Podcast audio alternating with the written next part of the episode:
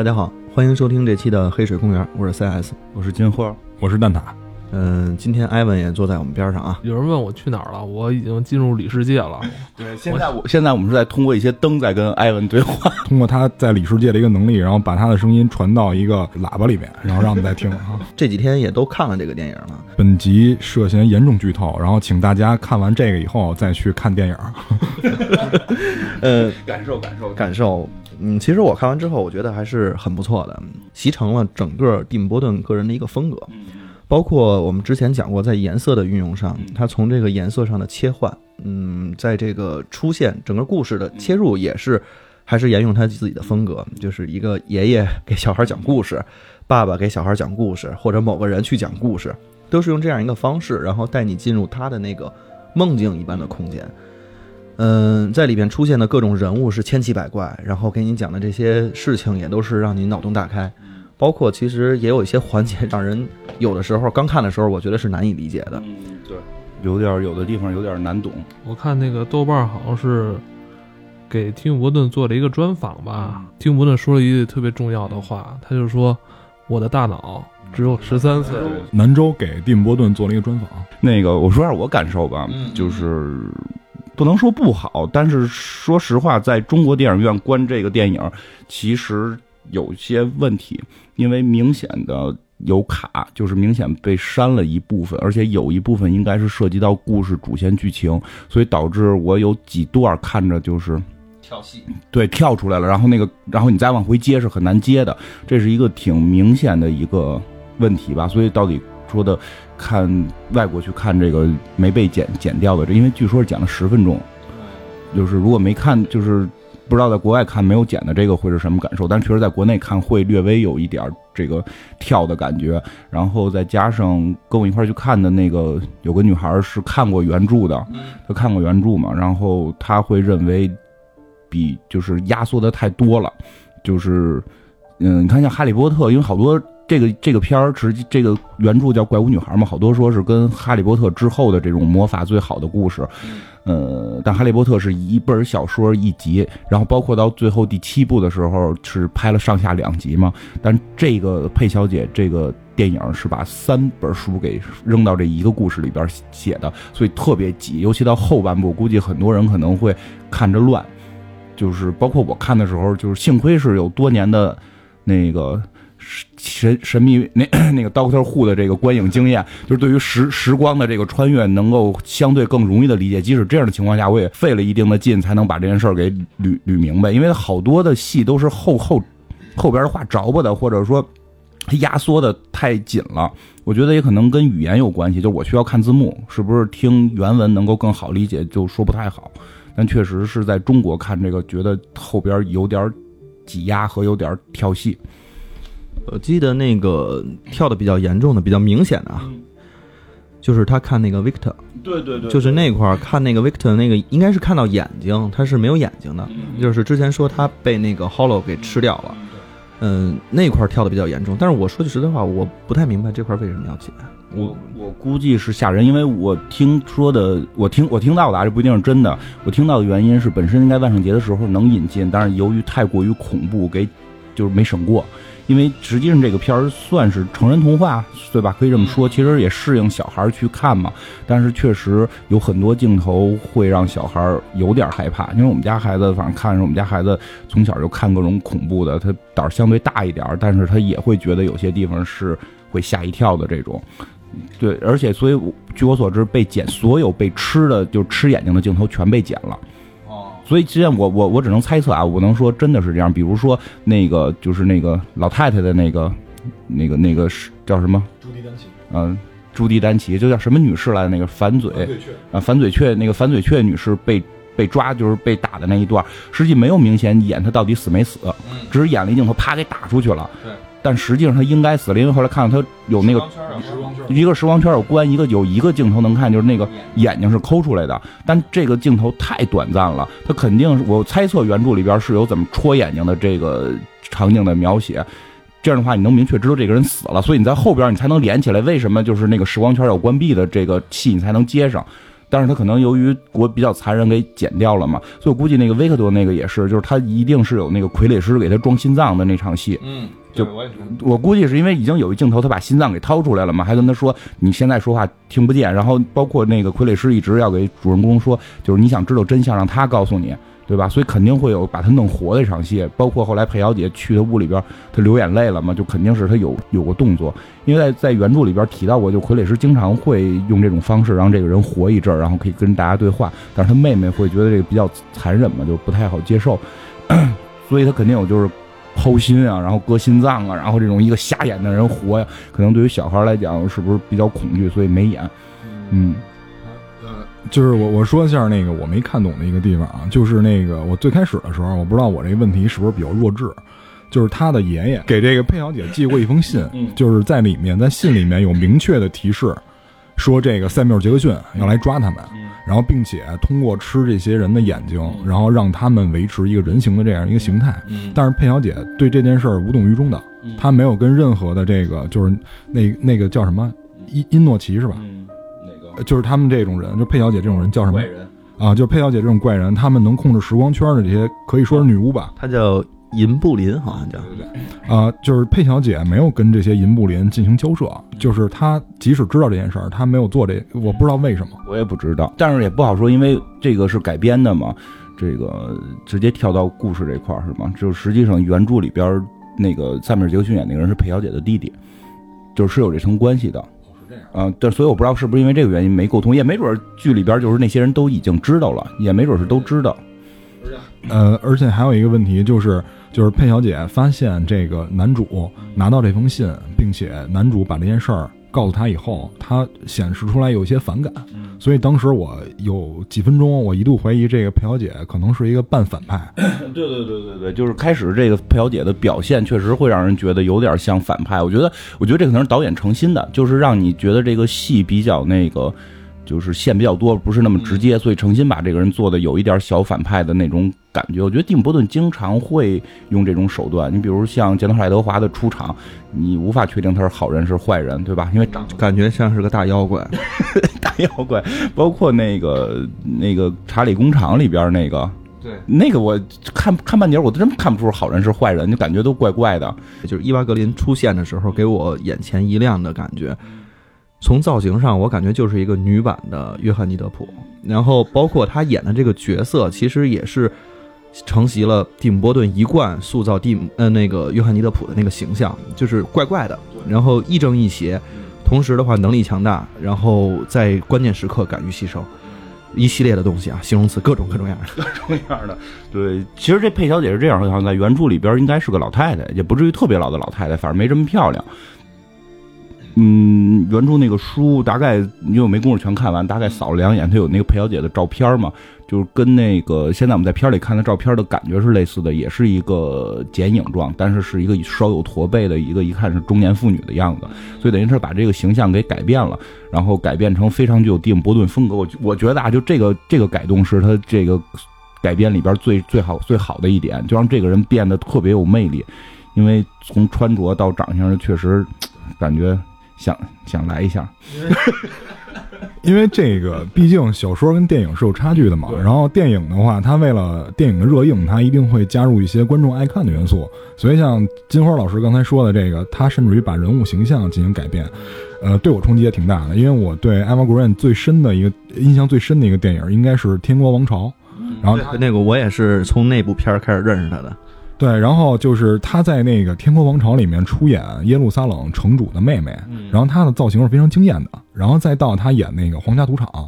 啊，然后再一系列去演精灵，然后到再演到这个，我我跟 CS 其实呃反应比较接近，因为他一出场，我感觉是女版爱德华，她的那个穿衣的风格，包括这种小烟熏妆，然后包括这个烟斗，对吧？这这些都是很经典的蒂姆·波顿的一些元素。然后这个同时呢，他又把这个人拍的感觉是亦正亦邪的。那么也就是说，这个人呃，我觉得在蒂姆·波顿的电影里面，就是这些人他没有绝对的正或者没有绝对的反，他可能是相对比较邪一点，就有点像那个坏小孩那种感觉的，就是他有时候办好事儿，有时候办坏事儿，但是他却有一定的担当，有一定的责任啊。嗯，讲完，其实这个他他的他的这个职业算是叫银布林，就是为了照看这个孩子。他是青铜龙的那个后代，你没看出来吗？不，对啊，洛洛索姆后代就打那个，不是你点沙漏，哈就从你大招都可以重新使了，对吧？死的也可以活，就是这种感觉嘛，就一样嘛。对，然后他其实负责照看的，他还有一群孩子，这个也是叫佩小姐和她的奇幻城堡里边的这个主要居住者吧。嗯，对，这些人也都我们刚才说各有能力，嗯，有像葫芦娃一样能喷空气的，然后葫芦娃里边那个是喷水的，他是气娃，对气娃。这是一个气瓦，它这个艾玛里边能喷这空气，然后它本身密度还比空气轻，所以它要是在葫芦娃里应该是一个气瓦。嗯 嗯，刚才是开玩笑啊，这个我们其实也可以介绍一下，大概讲一讲这几个人的能力，还都挺有意思的。嗯，我我我先说一下啊，然后你你们讲，我先说一下这个，因为原著里边这个女主角的能力不是这个飘着。女主角能力是火焰刀，就是就是是就是实际上是两个人对换了，就里边还有一个女孩是火焰嘛，然后火焰火焰跟空气这两个女孩的身份是对调的，那个能力给换了，因为我看有专访就是专门问过蒂姆伯顿为什么换，他说的是因为真的是非常有蒂姆伯顿的风格，就是他他说他首先征求了那个原作者的意见了，原作者是同意，认为你只要表达了我的想法去换能力是没问题的，然后蒂姆伯顿基本上从视觉考角度考虑，就真的是一个。就跟之前我老说，就是电影是一个视听艺术，它一定是视听在第一位的，然后再是去讲故事的内涵。然后你要是能体会到什么这种心地善良啊，或者哲学层面啊，这个就是你自己的这个能力了。但是基础的是视听艺术，就丁伯顿完全为了视听艺术换的这个能力。他是说什么？就是两个人，他想了这两个人的女孩的超能力怎么在画面上表现。就他就想到了一个场景，就是拽着那个风筝似的，这个他觉得这个特别美，就一定要把这个场景体现出来。因为好像在原著里边有过这样的描写，但是如果你用这个方式去体现这个男主人公上边拽着别人女朋友，就 对吧？感情戏感情戏就到不了位。他为了让整个这个戏顺畅，他上边拴的是自己的女朋友，所以两个人的能力值被对调了，就是。就经过这个原著同意的，原作者同意啊呃，所以按照那个金花刚才的意思，让我想起了一首歌啊，叫《纤夫的爱》。嗯，里边有几个人，我觉得这个都挺有意思的。一个是这个傀儡师，傀儡师就是他可以把心脏，可以把大脑，然后器官吧，然后搁，主要是心脏是吧？然后搁到这个自己的这个傀儡里边，他就活了。包括他应该是有一场戏能让他自己的，应该是他哥哥吧？就是是那个大力女的哥哥。呃，大力女的哥哥能让他活，就是他一活的话，然后就能把那个事情给讲出来了。然后还会有一个，嗯，就是能让人变粗变大，就是能让植物变粗变大的一个，它其实是一大德鲁伊，嗯，对吧？然后还会有一个特别有意思的，就是那个对双胞胎，那对双胞胎，刚才蛋挞深有感触，他因为看了那个双胞胎的真实面容，我当时那时候正好低头了。然后我当时看完了以后，瞬间就石化了，因为这个我看完以后啊，我强烈推荐各位有这个密集恐惧症的人不要去看这个镜头啊，非常的这个难以下饭。然后同时被他看过的这个人会石化，所以我们一直认为他是这个美杜莎的这个后裔。嗯，应该应该是取自美杜莎的这个创意吧，因为你看两个小孩实际上是蛇脸，对，他是蛇脸，因为美杜莎，因为美杜莎就是蛇的这个头头发嘛，然后那被谁看到就会。变成石头嘛，应该是取自这个。其实挺逗的是，这两个小孩老厉害了。其实其实俩他们根本就后边的战斗是不用发生的，把两个小孩放在门口，一直一直就是打开脸就天下无敌了。对，所以这块我从一开始看我就知道这俩人肯定是最厉害的。嗯，对啊，那这这因为他们能力一直没表现嘛，这是套路。但是还有一个问题啊，他这里面那个哈罗是一个隐是一个会隐身的怎样？他如果按步到后面去背刺怎么办？对，而且那人没眼睛，所以。因为那哈罗没眼睛，所以打 打不过，还是。但是但是，就那个萨米尔杰克逊，他是有眼睛，他能看东西的。嗯，对啊。就他一下就废了嘛。就是我一直觉得这帮人为什么不把这两个当成盾牌一样的搁在最前面？因因为因为敌人比他们还弱智啊。对吗？对吗？就是就是，所以我我说什么呀？它是一个成人童话，就是好多人拿它说跟《X 战警》比，其实其实真不太一样，《X 战警》是个。是个披着这种漫画外皮的一个成人故事，这个这个是他妈披着一个成人外皮的童童话故事，因为它整个这条线里边，你几乎能够所有吐槽的梗就都是那种弱智梗，全都存在。他并没说看完之后让你觉得这帮人多高智商，对对吧？对，你觉得就是一群傻帽在在在一起介绍蒂姆·伯顿的时候，我们挑了两个我们觉得最有蒂姆·伯顿风格，就是当然了，把《剪出爱德华》这种成名作先去掉之后的。一个是大鱼，一个是火星。其实这个片儿，现在这个片儿就是把这两个给揉一块儿了，对对吧？前边是大鱼的爸爸变成了爷爷在讲故事，后边火星人的那些弱智的行为变成了一堆妖怪的弱智行为。这个，我感觉我看到一半的时候，我觉得这个片儿是一个反大鱼的片儿，因为大鱼是他的父亲，一直想让他相信生活是丰富多彩的，然后他的爷爷是一直保护他，然后让他知道这个世界就是这样。啊，就是一个很平庸的一个一个世界，就是不要把你的能力透露给别人。所以他在前半段应该是反大鱼的，啊，反大鱼吗？我觉得，我也我也觉得，其实他可能他比较他比较那个反动，他可能觉得反，我没觉得我没觉得反大鱼，就是我觉得大鱼有点一脉相承下来吧。当然这是，但是后边的那个剧情就突然就有点跳到那个火星人进攻玩转地球那种弱智剧情了，就是那个坏人那个智力全都不在线，你比。对吧？你比如说，就你明明有好几回可以把他们都杀了，非要废话，非要嘚嘚嘚嘚嘚说，然后那个包括到最后，他明明可以把男主角给干死的情况下，非要变成一个真假美猴王跟那块比赛，就因为这个片儿它毕竟是童话啊，我们不能拿成人的逻辑哈去硬安到这里面。咱俩说这个事，他就是看这个片儿有时候需要你跳回到儿童的心态，但说实话，我是觉得剧情被压缩的有点。有有有有一点怪了，因为我看过原著的一些介绍，实际上会比这个丰富。一会儿就我觉得到下半晚一点，咱们会聊这个原著的一些剧情。嗯嗯，刚才说了这几个孩子里边还有一个几个比较逗的啊，有一个这个嘴长后脑勺的，这个吃肉的话就比反正比我快，嗯，对，把头发撩开，瞬间就吃完了。然后还有一个就是火焰女，就是手触碰到什么的话，基本上就会燃烧。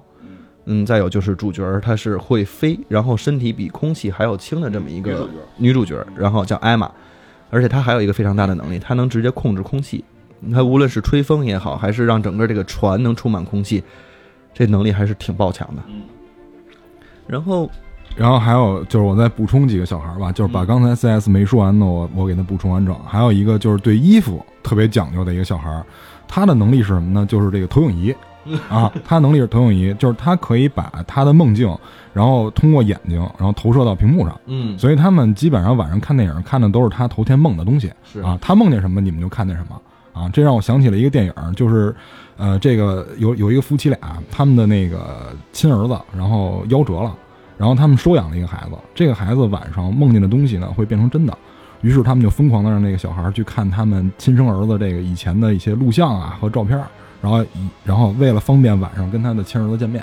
啊，然后像刚才这个 C S 说的这个关于手上就是温度很高，然后碰什么什么着火啊，我我觉得这个如果是拔火罐的话，应该是特别方便的一个人哈。还有一个养蜂人啊，这个小孩应该是养蜂人附体啊，他张嘴的时候呢，这个蜜蜂会从他嘴里飞出来，然后他吸的时候，他能把蜜蜂再吸回去，所以他吃饭的时候不太方便，需要戴一个面罩啊。就有点像养蜂人戴那种面纱啊，要把那个蜜蜂都罩在里面。还有两个大力大力孩儿，还有两个对啊，那维克多也是，维克多也是，只不过是死着嘛。再加上之前说的傀儡师，其实刚才养蜂人这个就是怎么说呢？其实他能力并不是很强，所以这个人物其实在这个戏里边就就要显示出就是能力的副作用。还有一个隐身小孩。嗯，对，然后就是会体现出这种能力的这种副作用，因为这个在台湾好像翻译这个片儿叫。怪奇孤儿院，嗯，就是会，其实这些孩子会是就这些不是这些孩子会是这个片儿的这个主角，因为因为到后边。会有，就是他们怎么去成长，就并不是说我有了能力我就就怎样。实际他们的那种怪会是更核心的体现，就他们是有一些社会被边缘化这种感觉。因为像养蜂那个小孩儿他在片儿里边去吃饭的时候，就是大家都烦他，就连他的那些朋友都烦他，因为他一张嘴吃东西，蜜蜂就全飞出来了，对吧？所以他必须得套着一个套子去吃饭。其实这个这这场戏就是挺直接的。能够演到就是这些孤僻的怪小孩实际上是可能很难被社会去融入的，就就就是就是就是这样。对，刚才还有一个就是能隐身的，然后但是那个隐身小孩就长期的不穿衣服嘛，就是因为他设计的很有意思。一般你要说隐身的话，就隐身呗，对吧？就就隐了，但他是只能隐自己，所以他要是想彻底的隐掉身体的话，就还得把衣服都脱下来，就对，很有意思，很有意思。因为因为就是后包括后边有一场，就这种能力。有一点真实，它很童话，但有一些真实的这种梗在里头。就比如他们到最后是去这个大大战之前，他们是穿越到了一个冬天嘛，然后他们要求这个。隐身小孩去隐身，他得扒光了出去，然后他又说冷，对吧？会有这么一句话的梗，啊，不过那块也被剪了，我不知道为什么。哦，对，那块那个让包括明确的说了，让隐身小孩出去要干一件事，然后没演这件事是什么，然后直接就跳到就剪特明显，就就是卡了一下，然后就跳到他们已经到了那个就是敌人总部了，所以中间发生什么我还真不知道。也许是担心可能漏点的问题，就隐身小孩漏点嘛，就有可能是隐身小孩被人破了什么的咒了，然后能看见叫什么什么是是吗？有可能吧，有可能吧。但是其实咱们刚才一直在聊这个片儿特别童话，然后适合小朋友可能一起去看。但是我老实讲，我真的在看的时候，我在回味，如果我是一个小孩的话，我看到这些 hollow 啊，然后吃眼睛啊，这个镜头还是觉得挺害怕的。对，所以就是说我一直挺。嗯，不不能说不理解吧，因为蒂姆·伯顿一直是这样，就是成人童话，他拍这玩意儿怪怪的。你就是给小孩看又有点怪。对对对，就跟之前我们做火星人那期似的，好多人留言说很喜欢，但确实是小时候的噩梦。很多人 小时候看了火星人进攻地球会觉得很恐怖，因为那些造型也很恐怖。但这就是蒂姆·伯顿的风格，他就是一个，他不是一个纯商业片导演，拍的东西就是。有真的有他的受众群有点小众，我觉得只不过这个导演后来越来越成名，然后又代表了某种文文艺的这种这种对对对大大旗吧，所以很多人越来越去喜欢他。但说实话，其实挺小众的。他这东西给小孩看有点害怕。就你想你的。甭说是家长了，你家里边要有这么一个阿姨，长成这个样子，跟你说话都怪怪的，觉得挺挺害怕的。再加上这阿姨的弟弟还是个那样的人，那个牙。我要那没阿姨，可能阿姨好了。所以那个这这个金花的审美啊，这一直是我们这个关注的焦点啊 啊。那个这个片儿就是这个片儿，我我觉得像金花说的，他确实是给成年人看的，因为我觉得导演他主要的目的可能是希望。把我们这些成年人拉回到小时候那种心理状态，但是他的这这个画风啊，又是只能成年人才能接受，可能小孩看确实尺度有点大。但是呢，我们在片子里也能发现，他就是他导演最厉害的一点，就是他能把很多现实的元素跟这个奇幻的东西结合到一起。比如说，他这个时光圈的入口就是在一个小岛的一个山洞里，然后就是在一个，比如说那个拍立得那个快照机里，就是在一个厕所里。然后甚至于就是在一个游乐场的鬼屋里，然后还有很多现实的东西，我觉得在我们周围都发现过。就比如说在大决战之前，然后那几个 Hello，然后他是因因为是隐身的嘛，然后在路上好多人都看不见他，然后就是很多人就感觉是被撞了，然后包括这个车，就是车也撞了一个 Hello，但是在这里面他又体现了人性，因为这个 Hello 我觉得他是有一定素质的，他被撞倒以后他没有碰瓷儿。他他继续接着往前走，不能让他这么强，不让有人再说话了，你不要让他再说话。就是，其实就是说大决战，其实好多人可能会看这个片儿，因为我我我看了几遍，他们不同的人去看的，他们都会感知就是有点乱，因为刚才讲了剧情压缩太狠，再加上几个主要剧情被剪掉，然后不太明白是什么情况。其实这个可以来聊聊吧。如果有人看了没太懂，其实我们的看法会是什么样？就是。大概介绍一下，就是他们这个佩小姐会做一个时这个所谓的时光圈，就是他们会选一天为一个日子，然后他有一个能力是让我们永远过这一天。嗯，然后这一天发生的任何事情，只要这个佩小姐到了这个晚上九点来钟，然后往往回一倒这个时间，就会倒到二十四小时之前，就会重新再发生一遍。但实际上，我们跳到这个跳出时光圈来看，这件事是会往下发展的。实际上，只有最后一天，就时光圈毁灭的那一天。的事情才会成为真正发生的事情，往下进展，你明白吧？就是作为我们这些俗人、凡人，就是看到的，其实只是他最后一天发生的事。而在这过程中，裴小姐可以他们在里边一直去活。而当这个、这个、这个算是女巫吧，就裴小姐这种控制时光圈的人死掉之后呢，或者说她这个没有没有按时去倒转这个时间的时候，这个时光圈就会碎掉，就会坏掉。坏掉之后，就会按照这个时间继续的走下去了。就是活在时光圈里的人会继续走下去，然后故事里边就提到了有一点，就是说这帮活在时光圈里的人，如果回到了真实世界，就会迅速迅速老老老化，迅速死掉。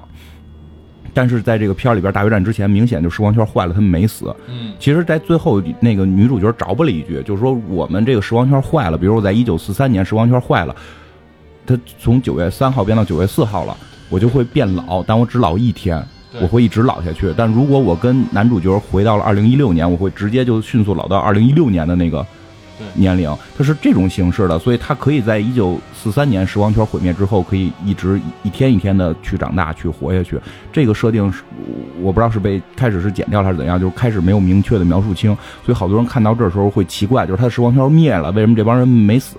对吧？然后再有就是这时光圈建立之后，我感觉啊，这是我的感觉，我不能确定，就是他们不管是在哪年建的时光圈，只要是到了这个点有这个位置都可以穿，所以他们在一九四三年的时候，就是他们。那个在大决战之前，等于是他们自己的时光圈坏了嘛？从一九四三年继续开始往下过了，一九四三年九月四号过到这种状态的时候，他们去了一个港口，港口里有个鬼屋，然后他们说那个鬼屋应该是穿越到二零一六年的，所以等于他那个鬼屋虽然在二零一六年建立，就是里边那个时光圈在二零二零一六年建立，但是他们是可以从一九四三年直接走进去的。嗯，所以他们直接走进时光圈，这帮人就都不会变老，就是他等于从一个时光圈到了另一个时光圈，他可以继续在时光圈里边活，没有走到真实世界。然后里边还特意提到了，就是说，因为造那个时光圈的那个那个女士死掉了，然后所以那个时光圈会毁灭。但是什么时候毁呢？会在那个正好那个时光圈结束的那个点是四点半吧，我记得是会是在四点半的时候毁，因为。因为那个他造他的女巫死了，所以我们必须在四点半之前要回来。如果不回来，他就等于按照正正正式的时间走了，就会变成二零一六年一月份。所以这些人就都会老死。对，所以他是有这么一个时间圈的这么一个设定，所以他们可以从四三年就穿到一六年，然后还他们都不死，还必须得在四点半之前要穿回来。而只有主人公可以不穿回来，因为主人公是二零一六年的人嘛，就本身的岁数在那儿应该也是活着的，所以。这个是他整个时光圈的这么一个大的设定，可能在故事里边没有讲述的太清楚，导致很多人看的时候会乱。就当机器猫带着耶比大熊，然后他们一起回到某一个时间的话。他其实就在那个时间就可以一直过下去，而且他其实就是通过一个时间隧道，然后到了这块不太一样，所以你说的不太一样，不一样吗？不不太一样，因为他们牵扯到时光圈里边，一直在时光圈里边活着人的迅速老化问题。嗯，就本身如果只是主人公来回那么穿的话，或者说他们不老化，就跟机器猫的一样，但是里边牵扯到了一个老化问题，就是他必须要在那一个时间点，等于你欠债得还。你在一九四三年那一天，你你实际上过了过了过了七十多年，然后你如果要回到二零一六年，这七十多年就都都得迅速的给。给还回来，会是这么一个意思。但如果你在一九四三年继续过下去的话，你等于可以欺骗这个时间，你可以就一天一天的老老老化，所以跟机器猫那个还不太一样。是。你可以理解为是结界或者这种时间的气泡，你只要进了这个泡了，你就按这个时间段的规则在生活。对对对。对，然后你再回到另外一个气泡，你就按另外那个气泡的时间在生活。然后这里边我有一问题啊，我想问一下这 CS 跟金花，比如说像佩小姐这种行为啊，因为她每天看就是干的最多的一件事应该是看表，因为他知道这一天都发生了什么，他要避免很多事儿发生。那么因为在看这片儿的时候，我也问过自己，如果我在这个时光圈里，比如说我是男主，然后每天。我要就是按照这个时光圈这一天的呃时间来生活，每一天固定到什么点儿，一定会发生什么事儿。你日复一日的过下去，你会不会厌烦？其实我觉得不太一样，它是一些外界的时间会影响到它的事情，肯定在那个时间发生。比如说投炸弹呀，比如说那个大怪物来了，比如说他们可能到哪个点儿就正，嗯，对，就接松鼠，就类似于这样的一些小事情。这是小事情，我觉得大的事情其实还在他们这几个生活在时圈时光圈里边的人所掌控着。就是比如说，我今天吃什么，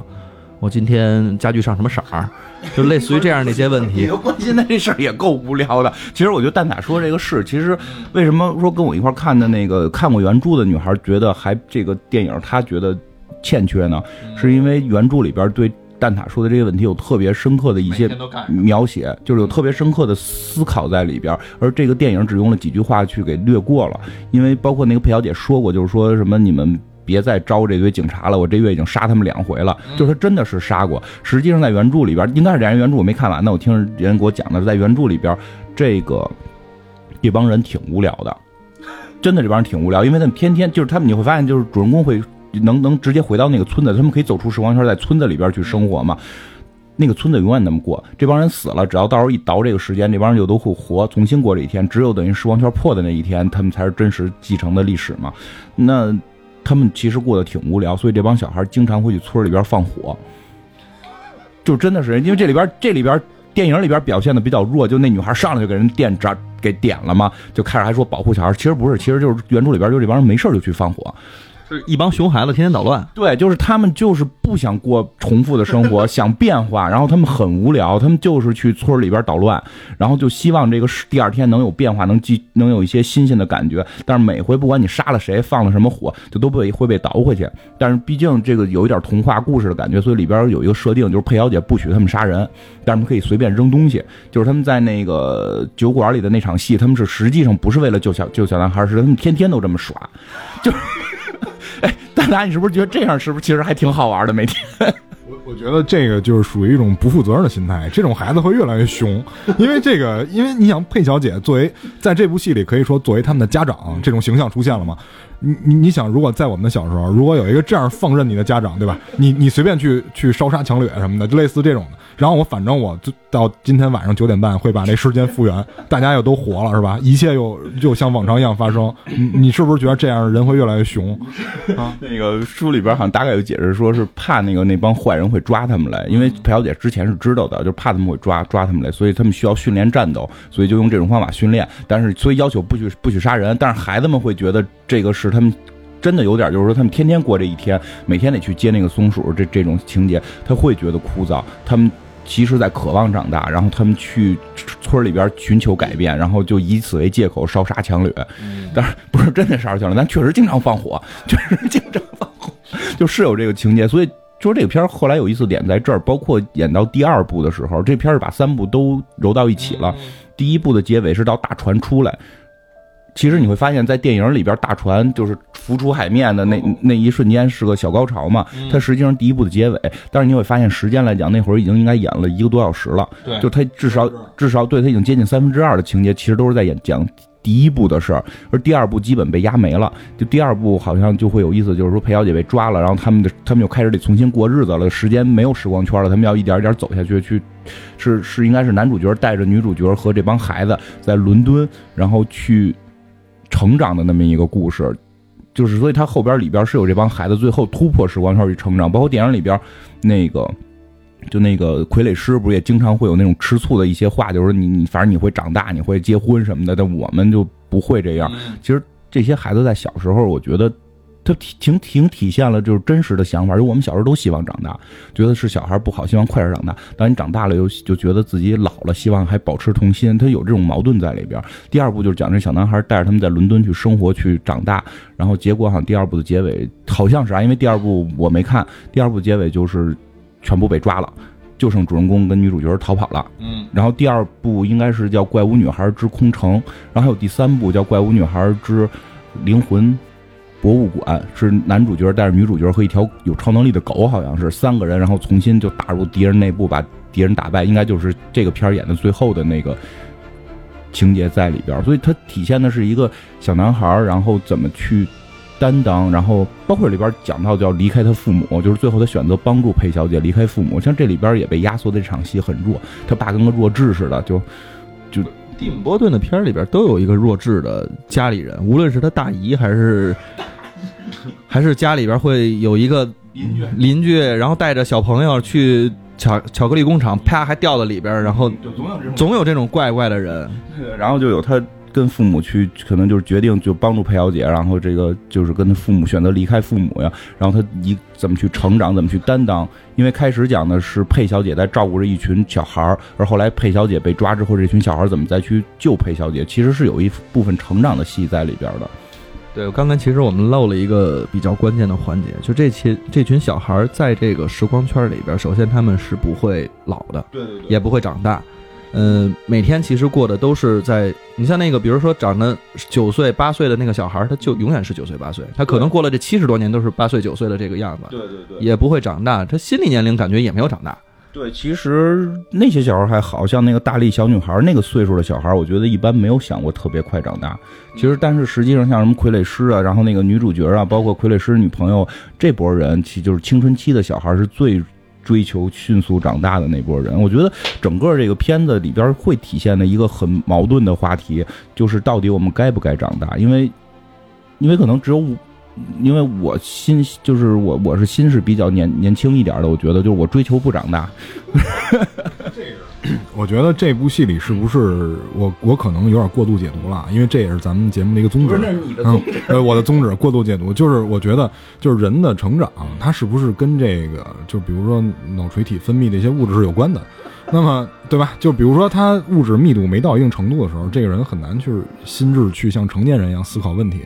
因为这个戏让我特别就是让我想起一个电影，这电影我觉得应该是阿汤哥演技最好的一部电影，叫《明日边缘》。他们也是不断在重复，就是战争那一天，然后他是在这个不断重复这一天里面，然后找到新的作战经验去对抗这个怪兽。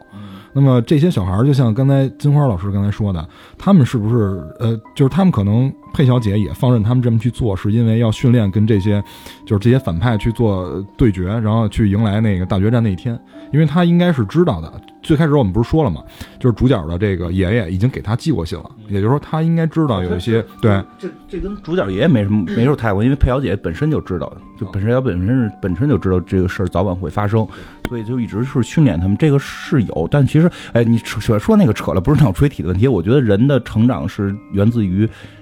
自己的经历，就是你经历过什么。所以这个片儿里边其实体现的就是你你经历了这些，你就成长了，是大概这么一个意思。但是我就像刚才我说的，想说的是什么，就是蒂姆·波顿会去体验这个，因为刚才最早的时候，艾文给咱们这个宗旨的这个开头讲了一个，就是采访蒂姆·波顿说了，蒂姆·波顿说他是一个没长大的孩子，他心理年龄永远只有十三岁。其实，所以这类人才会去喜去喜欢这种片儿，去把就喜欢这种剧本，把它给拍成电影。就是我们到底长大不长大？这真的是一个思考的问题。就是我们，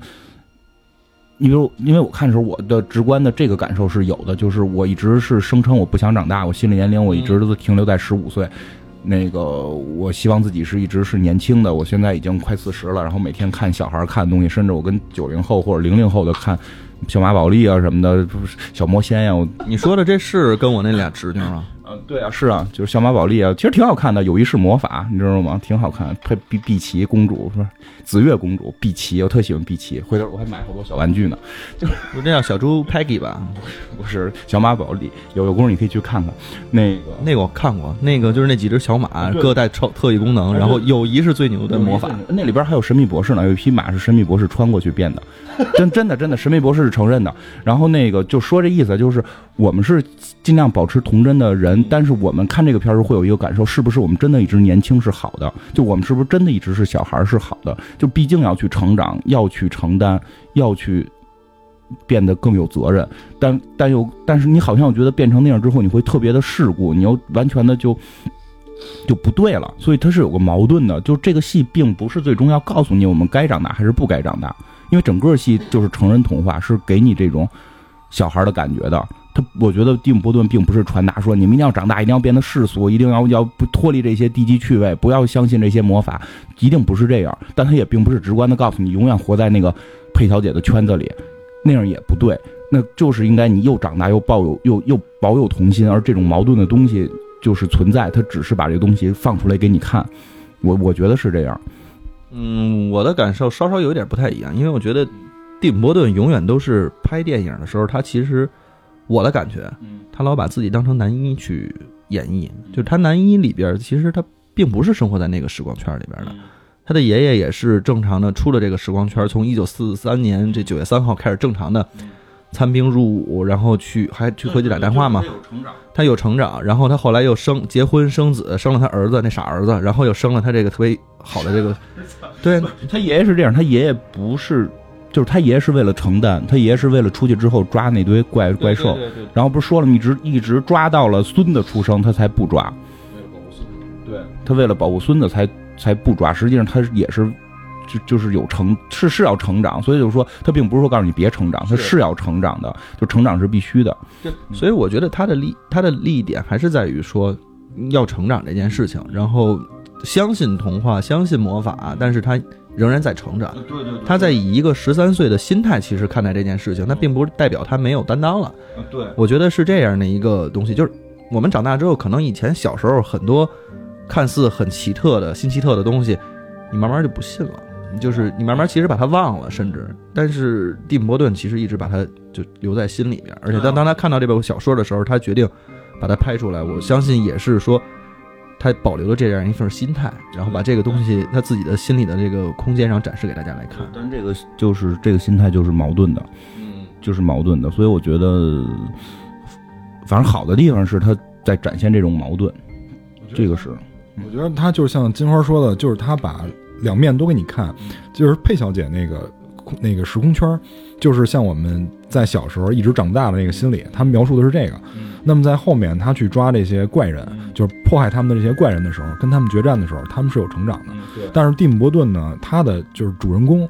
一定是一个生活在现现实世界的，跟我们比较像的正常人。但是他接触的这些都是很有魔幻啊、奇幻色彩的这些人。那么我觉得蒂姆·波顿是想告诉我们，其实成长是你没有办法避免的，对对，但是你要快乐的，然后并且有一定想象力的去成长嗯，把这个快乐留在心里。对对对，因为最开始的时候，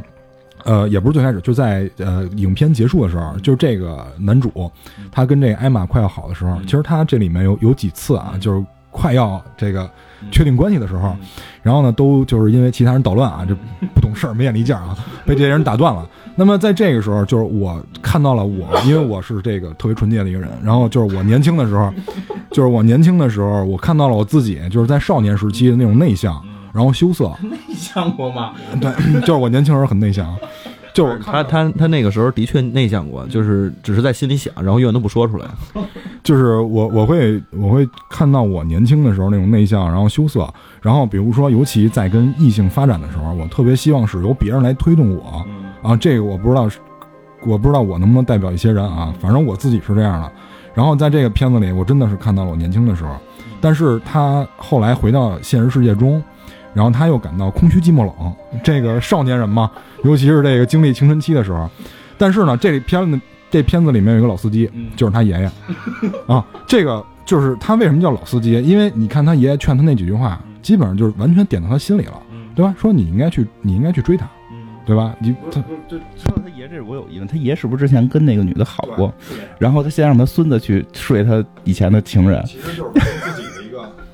其实他爷爷可能就是完成了一下，就是让他孙子完成他自己的一个心愿，因为这也是很多家长的一个通病嘛。有咱们也不能说病啊，就是很多家长的一个愿望，就是自己可能在年少的时候没有实现的一些事儿，他会让自己的子女去实现。包括我有一些同事，他小的时候可能因为爹妈许诺给他要一些比较好玩的东西，但是可能因为忙，可能因为忘记了，就是没有给他。那么他现在自己的小孩出生了以后，他一定要把自己童年那些愿望，嗯，嫁给这个小孩。比如他一定要让要让他的小孩所有东西都玩到。他的就是我这个同事的小孩，他去幼儿园以后，他回到家里，他跟他爸说：“他说爸，幼儿园没意思。”然后他爸会问他说：“幼儿园为什么没意思啊？”说整个幼儿园的所有的玩具加一块儿，还不如咱们家一半多呢。啊，他说他心里就很满足，这是他体现了一种优越感啊。我觉得很多家长都这样，包括望子成龙，对吧？这不都是家长的一些希望吗？所以他爷爷可能就跟你说的似的，就是让他完成这个他爷爷当年没完成的恋情。哎，不过其实说的这点有有有点道理，就是其实从某种角度上讲，他爷爷跟他是一个人，对啊，是吧？等于他爷爷能力一样，能力一样，然后这个经历其实也相似，嗯，包括他其实最后回去找艾玛的时候，他还当了兵，对啊。也参加了这个是海军吧，我记对啊，得是。他爷爷是空军，他是海军。其实他真的就跟蛋塔说，他爷爷在让他完成他爷爷没完成的这个使命，但实际他跟他爷爷其实从某种角度上讲就是一个人物。嗯，对对对，就是他当时他爷爷在给这个佩小姐打电话的时候，然后是他孙子接的，然后他孙子跟他说说你是世界上最好的爷爷的时候，我觉得他爷爷心里是有触动的。他爷爷可能就是因为经历过这些奇幻事儿的人，他可能想象力会比较丰富，他可能心里会想到这件事儿是不是就像他说的，他真的是我孙子，因为时光圈这种事儿你说不清楚的，就很奇怪的嘛。嗯，我我觉得，我觉得可能导演一就就是这样，就是导演可能一方面把自己套入到了男主角，一方面也套入了他爷爷。我我觉得是这样，就这个人物是这样，可能更丰满一点。因为这两天我听那个蒋老师讲《红楼梦》里边也提到过，就是说那个。就是怎么怎么讲，就是跟《红楼梦》可能关系不大，就说什么像什么梁山伯与祝英台啊，然后就这种就是看起来很扯淡的这种，也不能说扯淡，就是说其实这个剧情实际上有点童话，对吧？那个剧情是有点童话的，但是你会最后会发现，他说是在台湾也好，还是说在之前也好，就是这种戏上的时候全是老太太去看，然后看的时候一把鼻涕一把泪，可能小年轻看反而觉得好一般，但是老太太会看着就哭，说原因是什么？是因为那是他们的童年，就现在的那帮年轻人正是青春期，正是玩命恋爱的时候，他在经历这些，他不会觉得这个东西多好。当那些老人就已经过去了，虽然知道这个梁山伯祝英台这东西太童话、太假、太不真实，但是。他看起来的时候，反而找到了内心自己最年轻，为了爱情可以去抽风的那个状态，所以又产生一种很强的共鸣。我觉得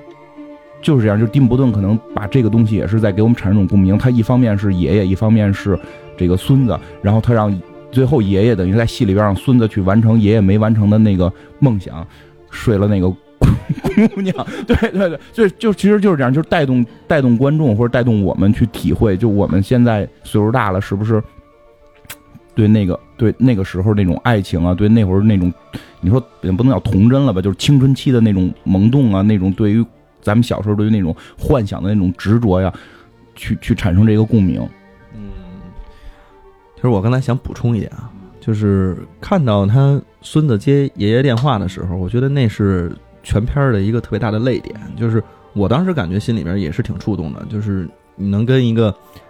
自己相识相知这么多年的人，然后再次通上话，而且可能他当时爷爷死的时候，应该是跟他还有很多话没说呢嘛。对对对，他就是他自己都没来得及表达，他这儿还说呢，到底你想跟我说什么，也没有说清楚。借助这么一个机会，真的说了，嗯，其实还是挺挺怎么说，挺圆满的一个结局吧。嗯，他最后还是通上话了。对，然后还有一个就是刚才咱们其实一直在讨论这问题，我终于找着这利益点是什么了。就是岁月是一把杀猪刀，就是 你你说是不是？就是嗯，包括我们现在其实都开始有时候会年近你年近四十，我这三十刚出头，这开始就已经有回忆的这个戏份就开始起来了。嗯，什么戏份？就是回忆嘛，你经常会回忆到看到某些事情。呃，想到某些场景，看未来吧，还是多看看未来，别老回忆。尤其那个在录音之前，我们看了那个艾老师以前的那个照片，然后我们就是特别深刻的感觉到了 CS 刚才说的这个杀猪刀的问题啊。艾老师现在也很帅。那个，哎，你说这个，你看那个《新南方公园》里边那个回忆梅嘛，就美国现在在笼罩在这气氛之下。嗯，对，我知道那，我知我看那个回忆没了，就是一直在那说，你记得《星球大战》吗？对呀，就是说，是以美国现在整个这个主流气氛也是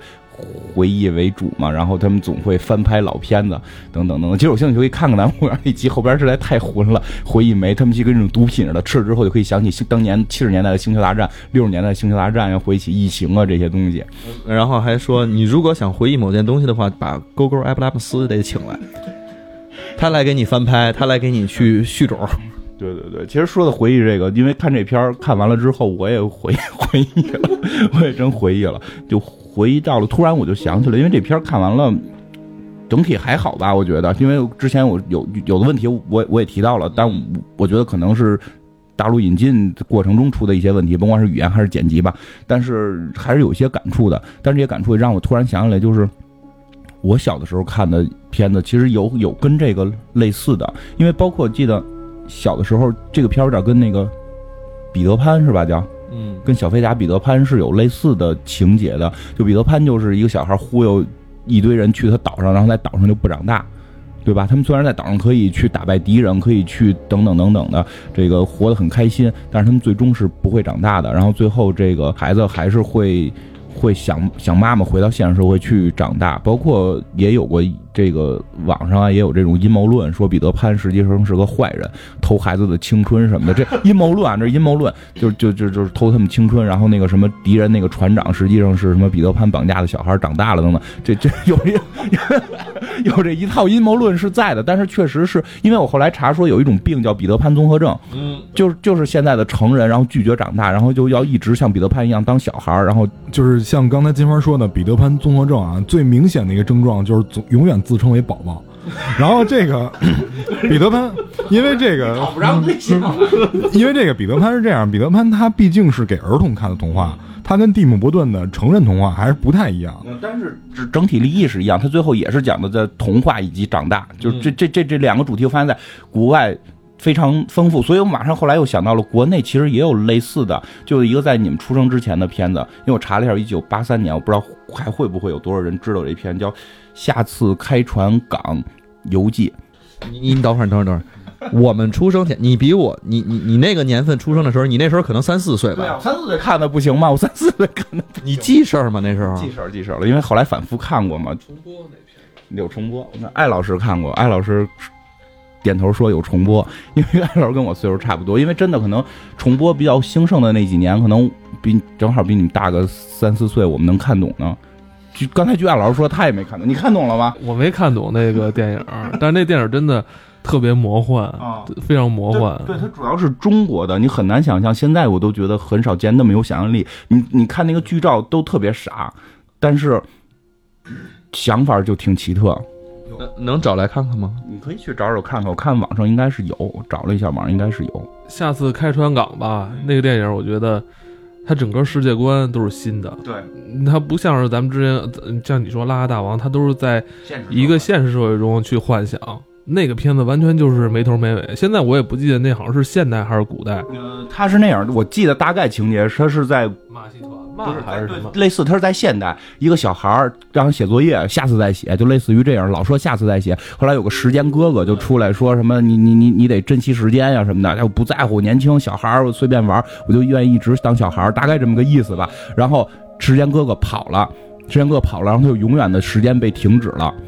然后他永远就是个小孩儿，然后他应该是类似于做梦，因为那会儿咱们不能宣传封建迷信，一般会依托于梦这种表现形式。但是他梦见有点《爱丽丝梦游仙境》也是梦嘛，他完全构造了一个新的世界观，这是很厉害的一个虚构世界观。进去之后是相当于生活在一个玩具城里边儿，然后最终的那个城堡里住着什么羊铁皮人儿，就是那种外国进口的铁皮人儿做成的这种，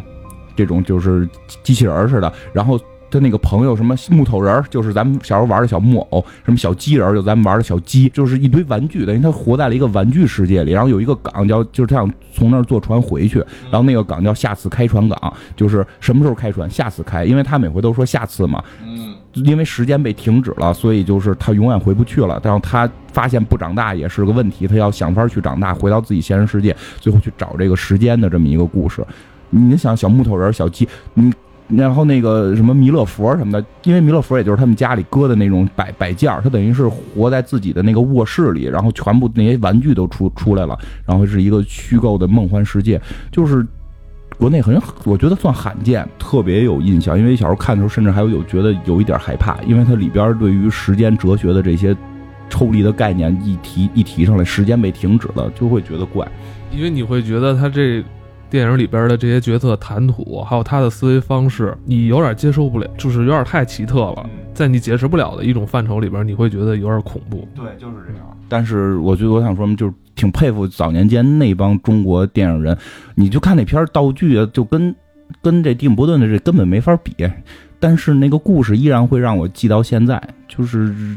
那会儿人其实也挺有想象力。刚才其实说这么多，我觉得小时候这些东西对我们的教育意义还是挺大的。就包括金花，我我我没有，他不是做噩梦的事儿，他打小学习特别好，没有他从来他从来都不晚写作业，都是先写完作业。没有，从来我都不写作业，我都不写作业，我都根本不是下次再写，就不写，然后被然后然后被老师给批评，然后请家长什么的。所以那时候不仅把把把把你爸骗了，把我们全给骗了，把自己都给骗了。坏了，对，所以那会儿你家长是不是老拿他为榜样，然后去让你赶紧写作业，是不是？对对，家家就是这个，你看，人看着你哥是吧，学习多好，是不是老有这个？对你哥，你哥你哥在哪个哪个中学？你瞧你瞧你，